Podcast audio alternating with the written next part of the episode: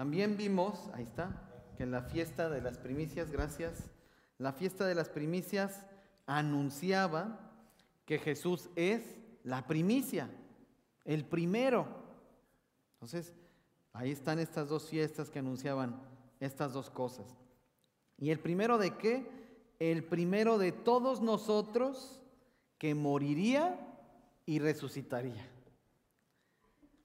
Porque cuando Él vuelva por segunda vez, resucitarán los muertos en Cristo primero y después, pues los que estemos vivos, si el Señor viene, cuando estemos aún vivos, se unirán o nos uniremos a ellos, a Jesús y a los que resucitaron, para encontrarnos todos con el Señor.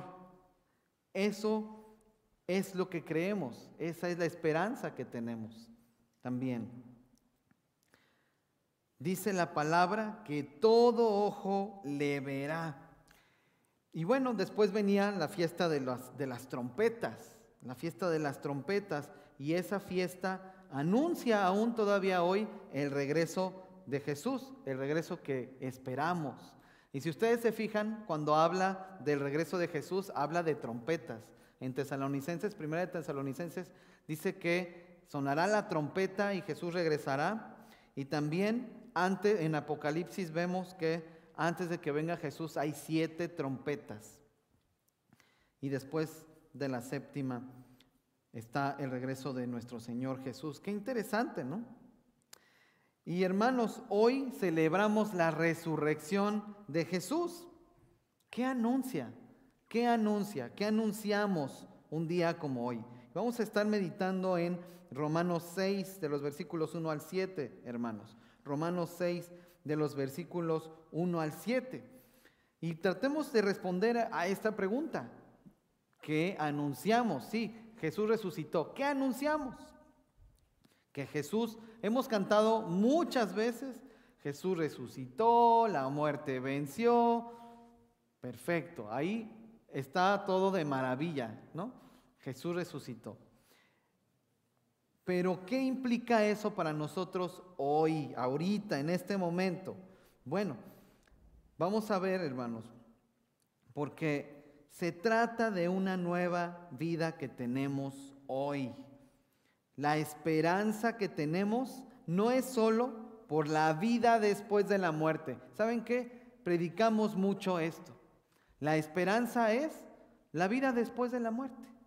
Ah, nos vamos a unir con el Señor después de morir. Muy bien. ¿Y para esta vida? ¿Qué?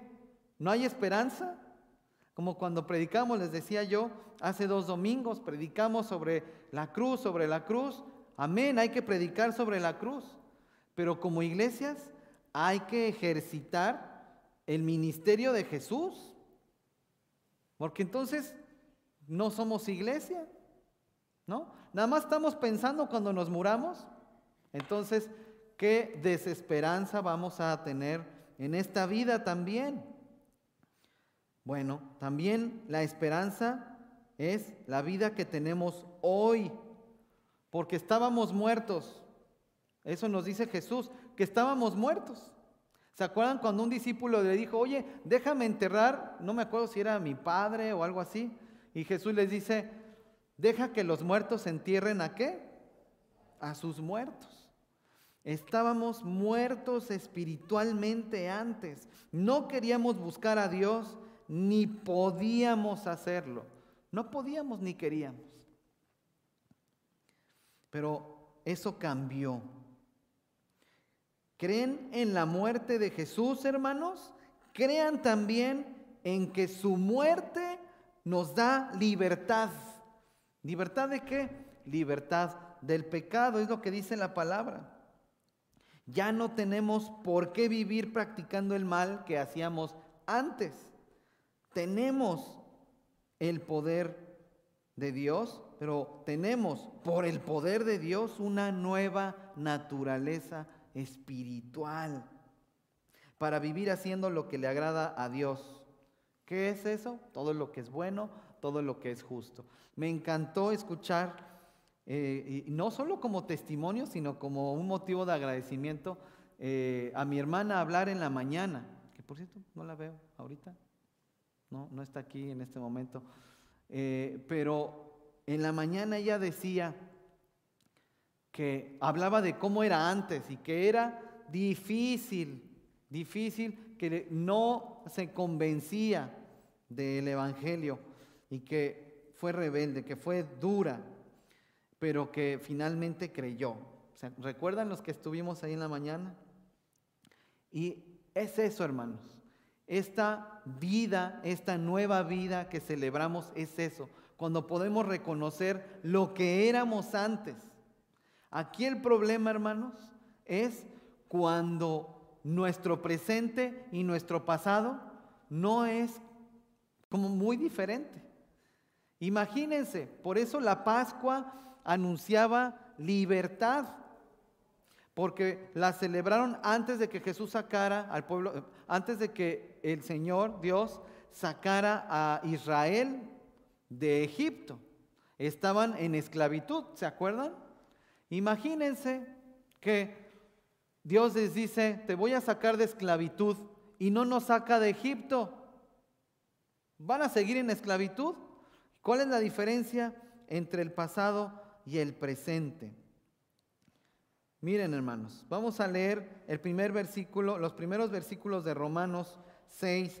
Ayúdenme siguiéndolo con la vista. Dice así, ¿qué concluiremos? ¿Vamos a persistir en el pecado para que la gracia abunde? De ninguna manera. Nosotros que hemos muerto al pecado, ¿cómo podremos seguir viviendo en él? ¿Acaso no saben ustedes que todos los que fuimos bautizados para unirnos con Cristo Jesús, en realidad fuimos bautizados para participar en su muerte? Por tanto, mediante el bautismo fuimos sepultados con Él en su muerte, a fin de que, así como Cristo resucitó por el poder del Padre, también nosotros llevemos una vida nueva. ¿Qué les parece, hermanos? No hay, está muy claro, pero tengo que decir algunas cosas al respecto. Hermanos, obviamente antes como hoy, hay gente que dice, yo ya soy salvo, Jesús murió por mí, yo ya creí en Jesús, resucitó, Él es victorioso, yo también lo soy. Y llevaban, seguían llevando la misma vida perversa que llevaban antes de conocer el Evangelio. Entonces Pablo les dice, pues por supuesto que esto no puede ser así. No porque hay gracia, ustedes van a persistir en aquellas cosas por las cuales Jesús murió. Porque si Jesús murió por mi pecado, ¿Cómo voy a seguir haciendo esas mismas cosas que lo llevaron a la cruz? No tiene sentido. Y por supuesto que es por gracia, porque no es porque yo quiera ser bueno, que entonces soy salvo, ¿no?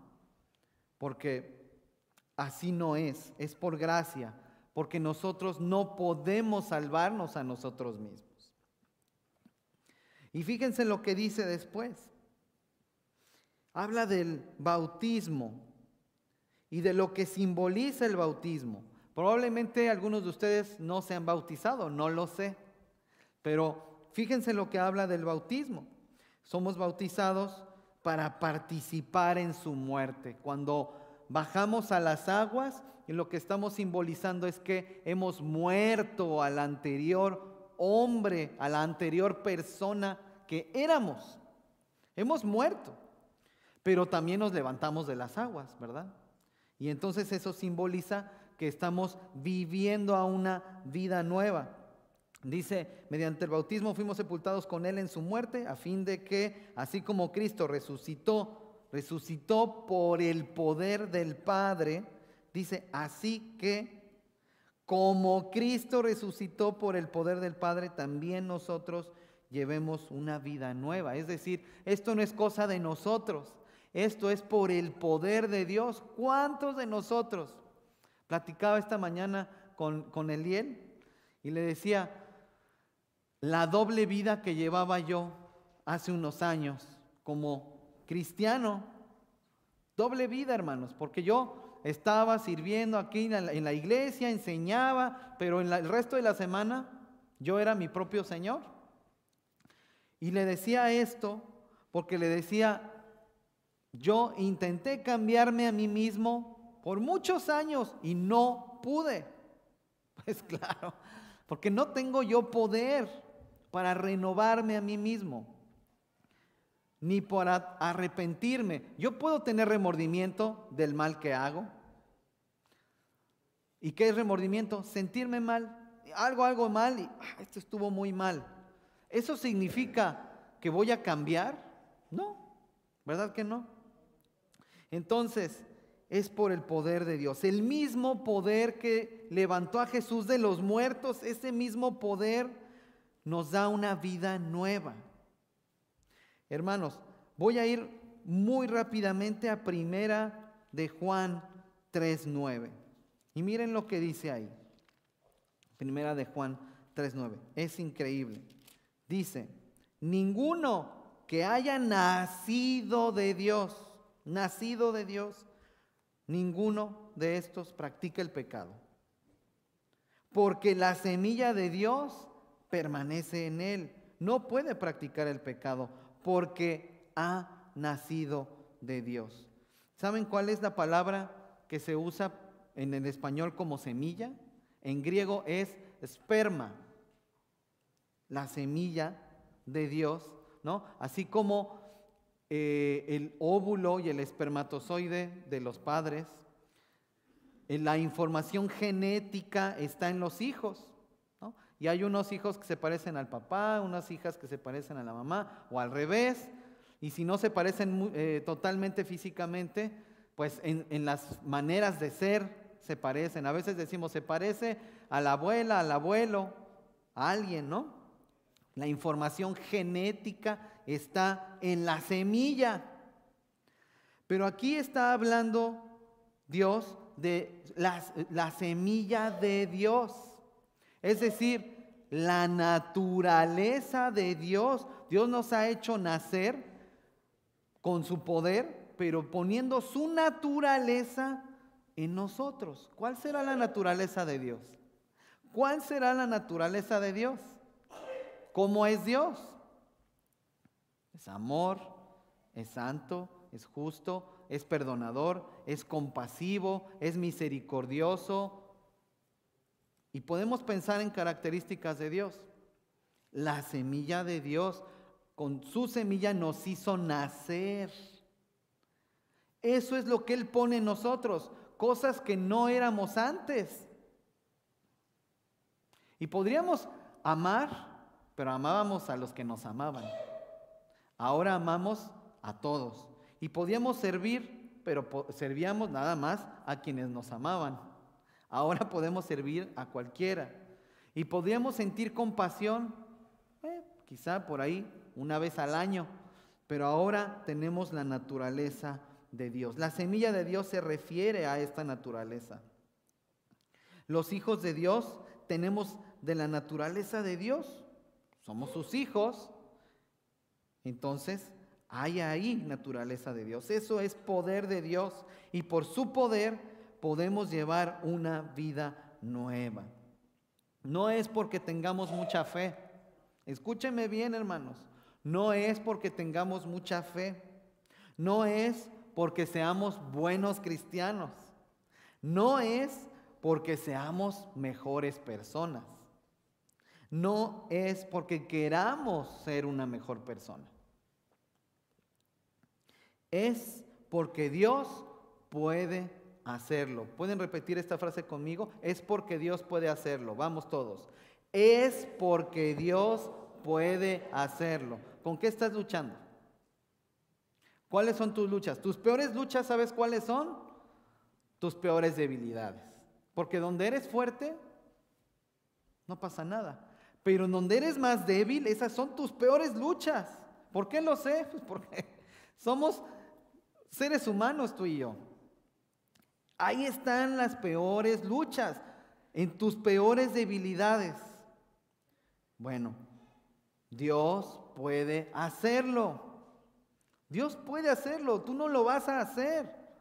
Tú pon tu débil voluntad. Sí quiero, Señor, así como el leproso. Si tú quieres, puedes limpiarme. Ahí está. Yo no puedo limpiarme. Ah, pero ¿qué hice? Caminé hasta donde estaba Jesús y me presenté violando la ley y todas las reglas, porque como leproso tenía que estar yo allá en las cavernas, alejado de las poblaciones. ¿Y qué hice? Escuché que estaba Jesús en el pueblo y fui. No tenía que estar ahí, pero fui.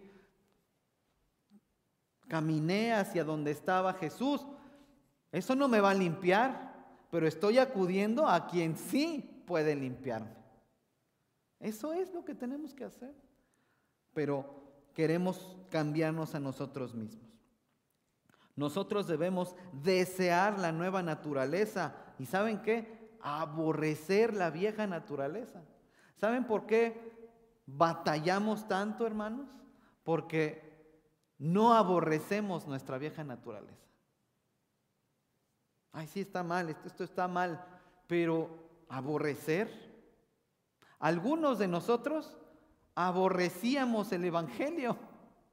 No queríamos escuchar, pero nos cuesta trabajo aborrecer nuestro pecado.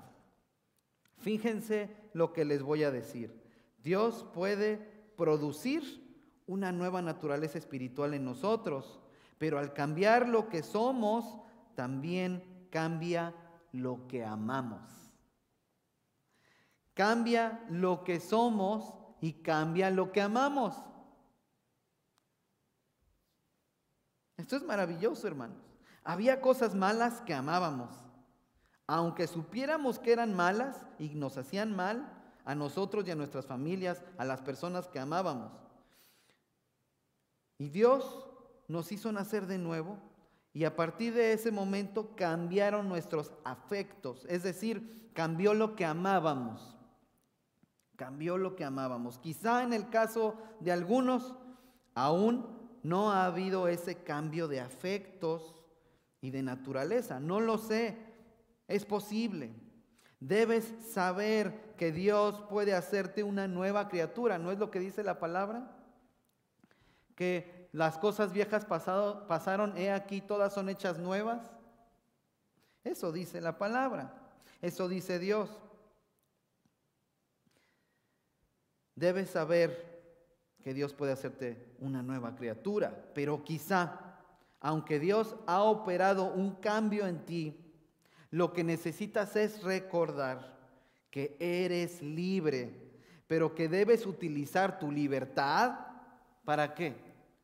Para hacer las mismas cosas que hacías antes de conocer el Evangelio, sino, sino para usar la libertad para honrar a Dios, para honrar a Dios haciendo lo que es bueno, lo que es justo. Vamos a seguir leyendo. Romanos, me quedé en el 4. Dice el 5, en efecto, si hemos estado unidos con Él en su muerte, sin duda también estaremos unidos con Él en su resurrección. Sabemos que nuestra vieja naturaleza fue crucificada con Él para que nuestro cuerpo pecaminoso perdiera su poder, de modo que ya no siguiéramos siendo esclavos del pecado, porque el que muere queda liberado del pecado. ¿Se dan cuenta? Hermanos, crucificar la vieja naturaleza. ¿Qué, significa crucificar la vieja naturaleza? Matar al viejo hombre. En el bautismo lo que estamos simbolizando es que estamos matando a ese viejo hombre. ¿Cómo, cómo matas a una persona en el sentido de cuando no la alimentas. ¿no? Y si, ¿cómo podríamos alimentar al viejo hombre? ¿Y cómo podemos matar a ese viejo hombre? No le damos de comer. ¿Cómo, cómo alimentaríamos a ese viejo hombre?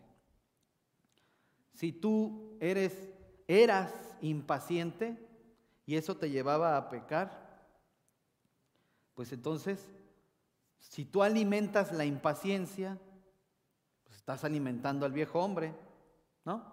Si tú eres, eras iracundo o iracunda, que eras dominado o dominada por la ira, pues tú alimentas la ira, estás alimentando al viejo hombre, lo mantienes con vida. Y piensa en cualquier otro pecado.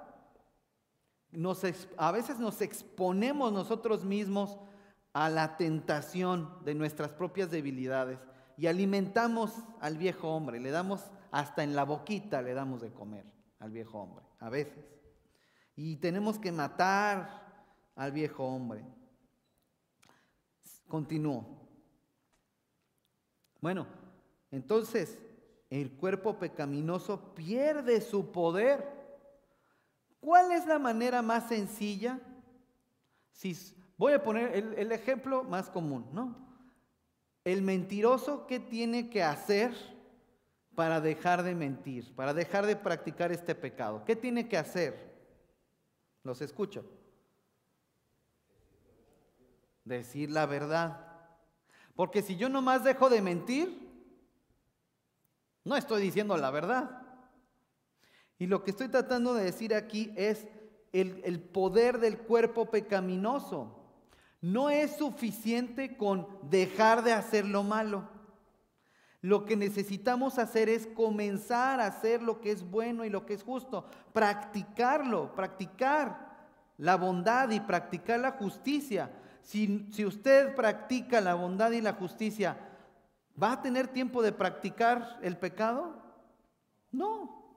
Quizá en una de esas llegue a pecar una cosa rara, pero no está practicando el pecado, no está alimentando al viejo hombre.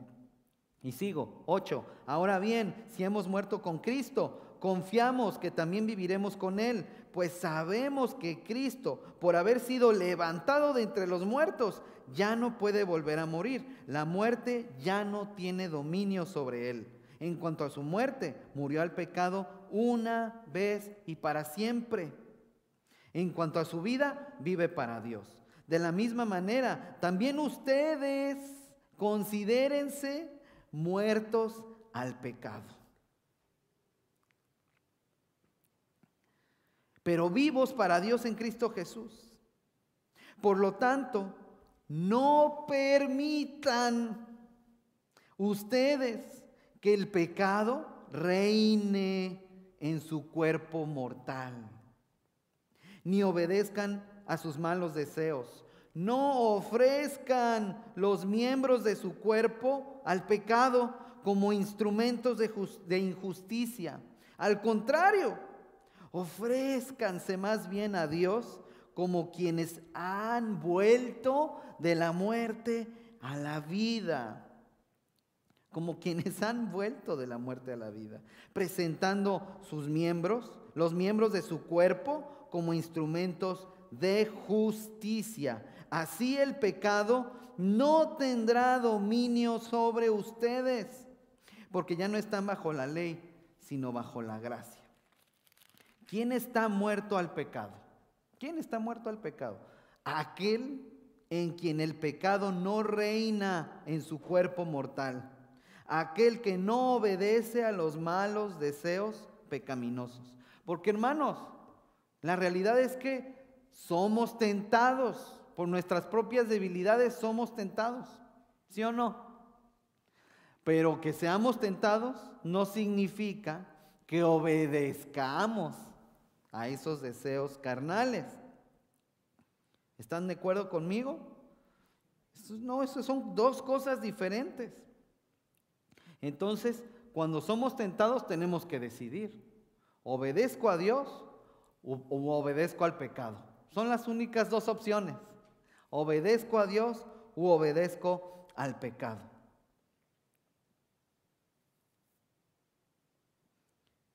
Hermanos, ¿qué debe hacer el que tiene resentimientos en contra de alguien?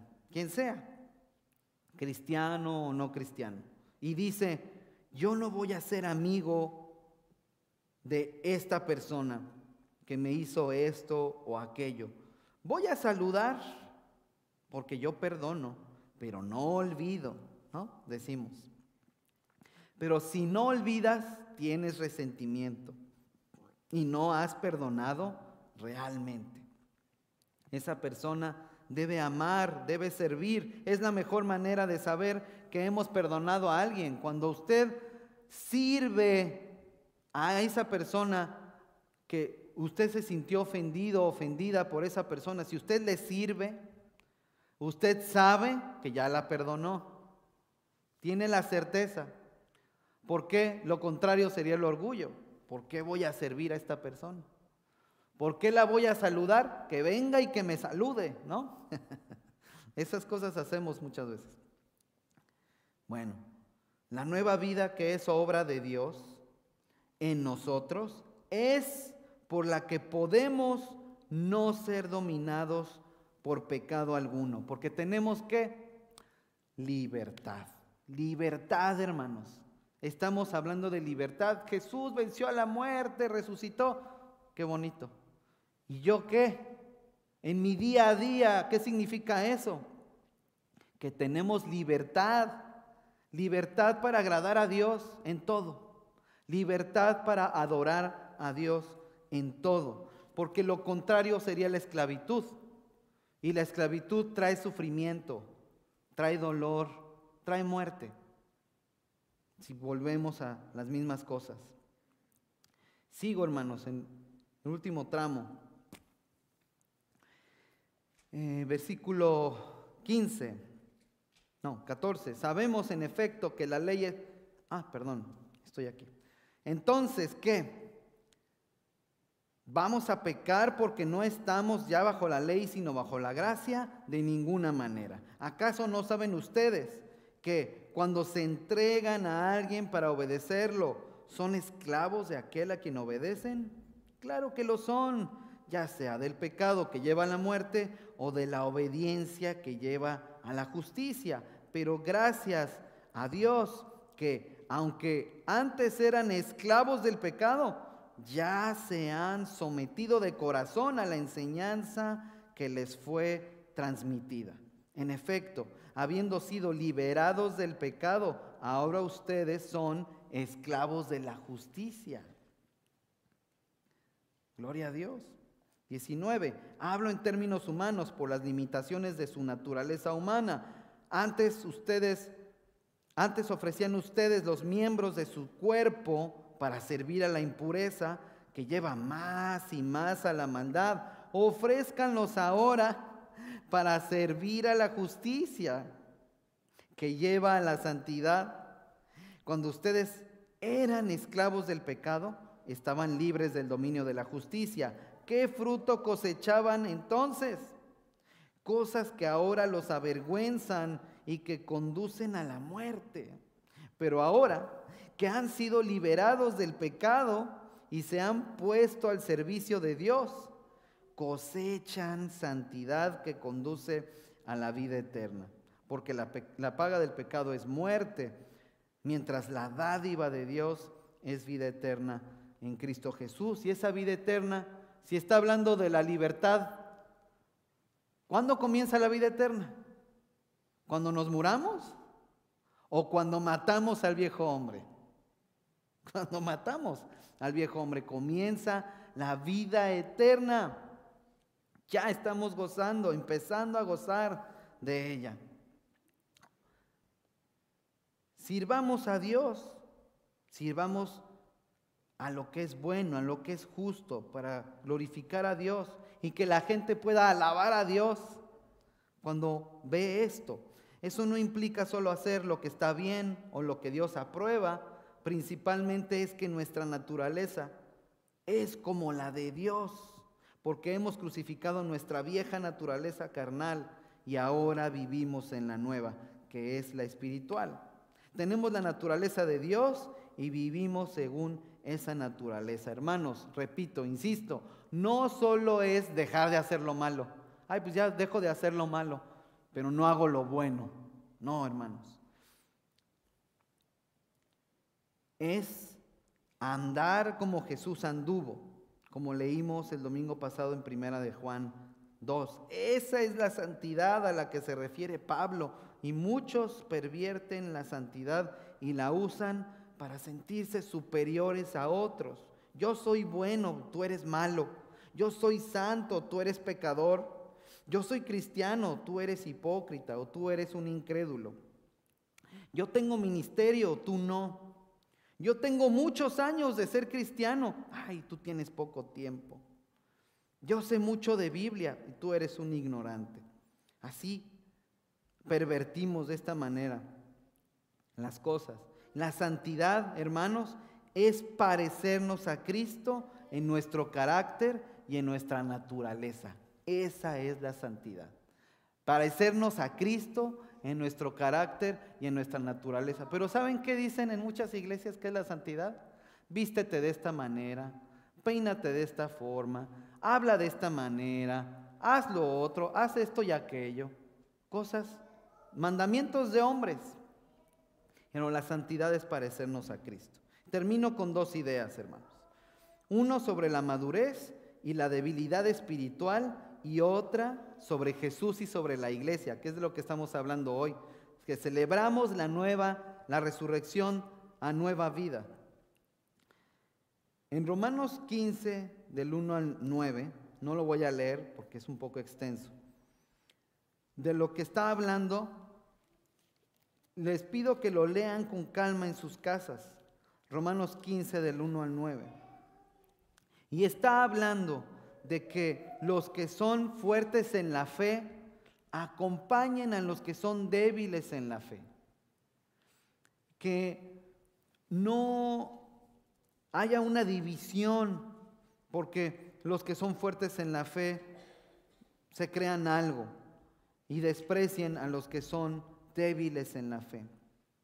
Y dice en el versículo 7, por tanto, acéptense mutuamente así como Cristo los aceptó a ustedes para gloria de Dios. Les digo que Cristo se hizo servidor de los judíos para demostrar la fidelidad de Dios, a fin de confirmar las promesas hechas a los patriarcas y para que los gentiles, que somos nosotros, glorifiquen a Dios por su compasión. Qué maravilla. De eso se trata la iglesia, que cada uno agrademos al prójimo con el fin de edificarlo. Dice, ni siquiera Cristo se agradó a sí mismo. en Cristo tenemos ejemplo, hermanos, para ser una iglesia unida, unida por la muerte de Jesús, eh, vivificada por la resurrección de Jesús para una nueva vida y eso es lo que significa la resurrección. Una nueva vida, una nueva realidad en nuestras vidas, en nuestras relaciones, en nuestra iglesia. ¿Y eso qué significa? Bueno, significa la, otra cosa que les eh, decía en cuanto a Jesús y la iglesia. Significa que ustedes probablemente han leído las cartas a las iglesias de Apocalipsis, en Apocalipsis 2 y Apocalipsis 3.